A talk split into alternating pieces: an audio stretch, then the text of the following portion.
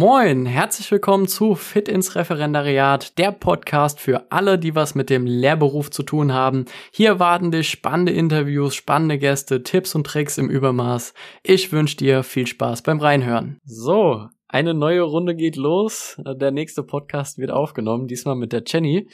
Ihr werdet die ja schon von meinem Profil kennen. Die Leute, die auf jeden Fall schon ein bisschen länger dabei sind, wissen, dass wir gemeinsam unser erstes Gewinnspiel damals vor ungefähr einem Jahr mittlerweile gestartet haben.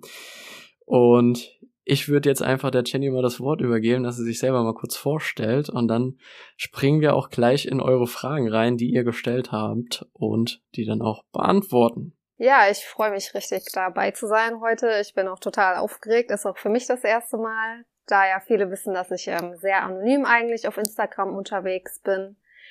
Heute werde ich mich dann auch mal ein bisschen öffnen und ich hoffe, ich kann eure Fragen beantworten. Sehr gut, sehr gut. Also finde ich cool, dass du dir auf jeden Fall die Zeit nimmst und da mitmachst und dann auch mal ein bisschen was von deiner Referendariatserfahrung jetzt teilst, weil du ja schon jemand bist, der jetzt schon den ein oder anderen Monat im Referendariat ist und da auch schon die eine oder andere Erfahrung auch jetzt mit Corona gemacht hat, ne? Ja, auf jeden Fall. Also, das wird aufregend. ich bin gespannt, was du, was du zu erzählen hast. Du hast dir jetzt ein paar Fragen rausgepickt. Die würde ich auch einfach gerne direkt mal so aufnehmen. So von oben nach unten gehen wir die einfach mal durch.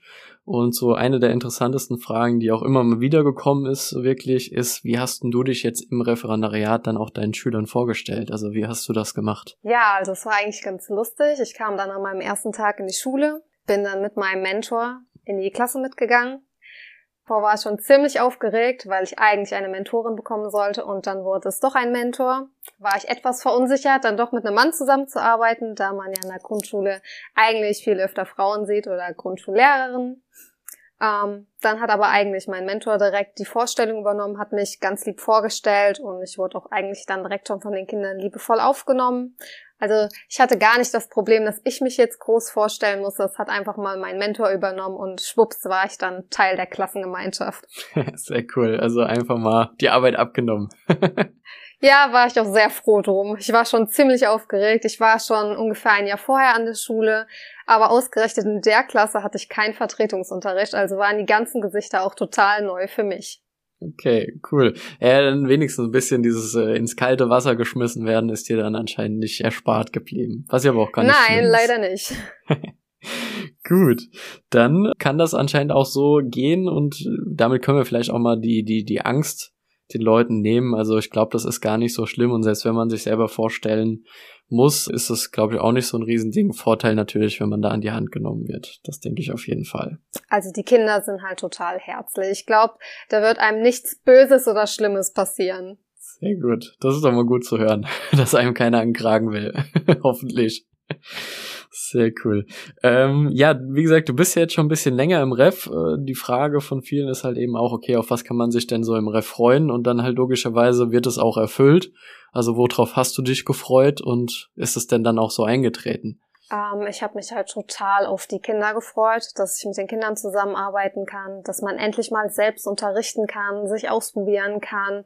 Und ähm, ich finde, da werden einem auch sehr viele Möglichkeiten gegeben, um sich auszuprobieren. Aber ähm, ist natürlich schon schwierig am Anfang, denn ich glaube, die meisten von uns haben alle noch keinen Plan, wie man unterrichtet, wie man jetzt so eine Stunde startet.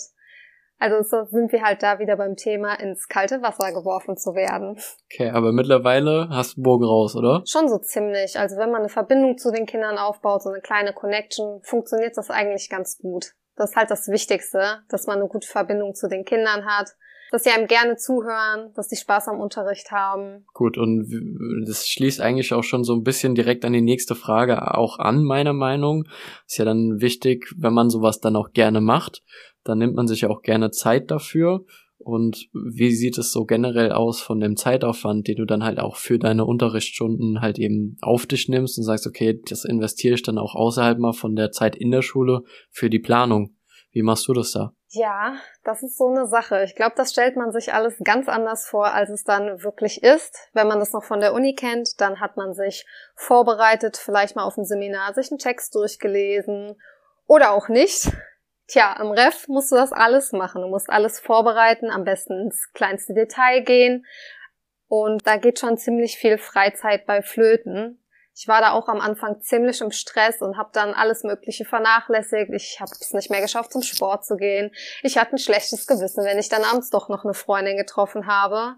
Aber mit der Zeit entwickelt man dann ein gutes Gefühl und ein Zeitmanagement und was mir auch total geholfen hat, sich dann einfach mal eine Pause zu setzen, ein bisschen Sport zu machen, laufen zu gehen oder so ein kleines Fitness-Workout von zu Hause und schon ist der Kopf wieder frei und man ist viel produktiver, als wenn man versucht, wirklich stundenlang an Planungen zu sitzen. Deshalb kann ich da auch keinen genauen Zeitraum mhm. sagen, wie lange man da braucht. Vielleicht braucht einer nur eine Stunde dafür, vielleicht braucht er doch zwei oder drei Stunden. Das ist halt total individuell. Aber das Wichtige ist ja, ich glaube, damit hast du auch einen guten Tipp gegeben, dass man sich nicht so verkrampft, oder? Also dass man so krampfhaft versucht, ja. das, das Beste und das Letzte rauszuholen, sondern sich halt auch selber mal Zeit nimmt und sagt, okay, ich muss halt eben selber auch funktionieren, sonst funktioniert mein Unterricht nicht und dann das dann auch mal in Form von Sport oder sonst irgendeiner Tätigkeit mal ausübt, um freien Kopf zu bekommen. Ja, auf jeden Fall. Also man wird halt immer noch was im Kopf haben, was man noch verbessern könnte, was man verändern könnte. Also da gibt's keine Grenzen. Da muss man sich halt einfach dann mal an Cut setzen und sagen, okay, die Stunde steht und ich mache das jetzt so und dann schauen wir mal, wie es wird. Also da einfach auch mal auf sich zukommen lassen. Also würdest du empfehlen? Auf jeden Fall. Mhm. Also Perfektionismus in allen Ehren. Manchmal muss man dann auch einfach mal ausprobieren. Ja, sonst findet man kein Ende. Sehr gut. Ich kenne das von mir, es ist schrecklich. Man muss sich einfach dann mal den Cut setzen und zur Ruhe kommen. Mit Sport, Freunde treffen, Familie sehen. Hauptsache nicht den ganzen Tag damit verbringen. Okay. Okay, gut. Ja, das äh, denke ich ist eine, ist eine wichtige Sache. Und wie, wie empfinden das die, die Schüler dann also? Auch, ähm, ja, respektieren die deine Arbeit? Nehmen die dich ernst? Wie, du hast ja schon gesagt, die sind sehr herzlich, aber wie ist es dann so im Unterricht selber? Also bei mir im Unterricht funktioniert das eigentlich richtig gut. Die Kinder ähm, sind motiviert, die machen mit. Klar, manchmal morgens um acht sind da noch ein paar Schlafnasen dabei, die nicht so viel Lust haben, aber mit dem einen oder anderen Spruch kriegt man die dann auch dazu motiviert zu arbeiten. Aber das hängt halt auch wieder viel mit deiner Persönlichkeit zusammen. Wenn die Kinder dich akzeptieren oder dich angenommen haben, sich wohlfühlen bei dir, dann sind sie von sich aus motiviert mitzuarbeiten. Von daher, wenn du da vielleicht eine Persönlichkeit bist, die noch nicht so aus sich rausgekommen ist, die wirklich unsicher wirkt, das sehen die Schüler auf jeden Fall. Und dann kann das Ganze auch anders aussehen, anders ablaufen. Oder sie crashen deinen Unterricht. Also dann sollte man dann schon auch da großen Wert drauf legen. Also klar kann man immer unsicher sein, aber man sollte das dann schon gut hinbekommen, dass man die dann auch nicht unbedingt immer nach außen zeigt. Also dass man dann auch souverän mit den ganzen Situationen umzugehen weiß. Ansonsten riechen das die Schüler und nutzen das aus. Ja, ja auf jeden Fall authentisch bleiben. Wenn du halt dieser Typ bist, der etwas unsicher ist, dann zeig das den Schülern halt auch und versuch's nicht zu überspielen, indem du dann mega autoritär bist und streng alles durchsetzen möchtest, weil das werden dir die Schüler nicht abkaufen und dann ist dein Standing noch schlechter, als wenn du vorher der verunsicherte Typ vor der Klasse gewesen wärst. Okay, also doch, doch so rum, okay. Also Schwäche zulassen und sagen, okay, es ist, ich bin auch nur ein Mensch und dann halt das Beste daraus zu machen. Auf jeden Fall. Gut. Jetzt ist ja das Referendariat von dir jetzt nicht so das Ref, was die ganzen letzten Jahre halt eben so getrieben wurde im Referendariat, weil wir halt eben Corona haben. Und du bist ja jetzt auch so mit einer der ersten, die das halt mal live erlebt hat, jetzt in dieser gesamten Zeitspanne. Was hat das für Auswirkungen? Also du hast jetzt gesagt, dein Unterricht läuft gut. Das ist schon mal mega. Aber wie genau läuft er denn überhaupt ab? Also was, was für Auswirkungen hat Corona auf deinen Unterricht und wie läuft dein Ref? Ja, also zurzeit sah es halt lange so aus, dass man gar nicht unterrichtet hat. Unterricht hat nicht stattgefunden, Präsenzpflicht wurde ausgesetzt. Ich habe die Kinder jetzt auch wirklich wochenlang nicht mehr gesehen. Man hat viel über das Padlet gearbeitet, das ist eine digitale Pinnwand. Da wurden zum Beispiel ähm, Arbeitspläne für die Kinder hochgeladen. Manche Kollegen haben vielleicht auch mal eine Videostunde in der Woche gehalten. Aber teils ist einfach das, was man sich unter Unterricht vorstellt, hat nicht mehr stattgefunden. Was halt total traurig ist, weil ich keine Erfahrung mehr sammeln kann, ich die Kinder nicht mehr sehe, die fehlen mir auch und praktisch, wenn es jetzt wieder losgeht, dass man die Kinder sieht, ist es wieder wie so ein kleiner Neustart. Also weil man sich einfach so lange nicht gesehen hat, ist ja, so einmal auf Null gedrückt und man muss schon irgendwo nochmal auch ein bisschen von vorne anfangen. Ja, und vielleicht noch zwei, drei Schritte zurückgehen. Ja, und das vielleicht auch, ja. Ja. Okay. Gut, aber hast du irgendwie so, so einen Tipp noch? Also, weil du ja gerade auch gesagt hast, äh, mit Padlet arbeitest du und ich glaube, du gibst ja auch sehr viel Mühe mit deinen Unterrichtseinheiten die, oder Sachen, die du da planst für die Schüler. Hast du da irgend noch so einen Tipp, den du da mitgeben würdest, wo du sagst, okay, das kommt besonders gut an? Also gerade die, die jetzt auch in der Grundschule unterwegs sind, so wie du? Also ich finde, dass halt das Padlet echt eine super Möglichkeit ist, um sein Material zu visualisieren. Es ist äh, transparent für mich selber. Ich kann die Stunden strukturieren.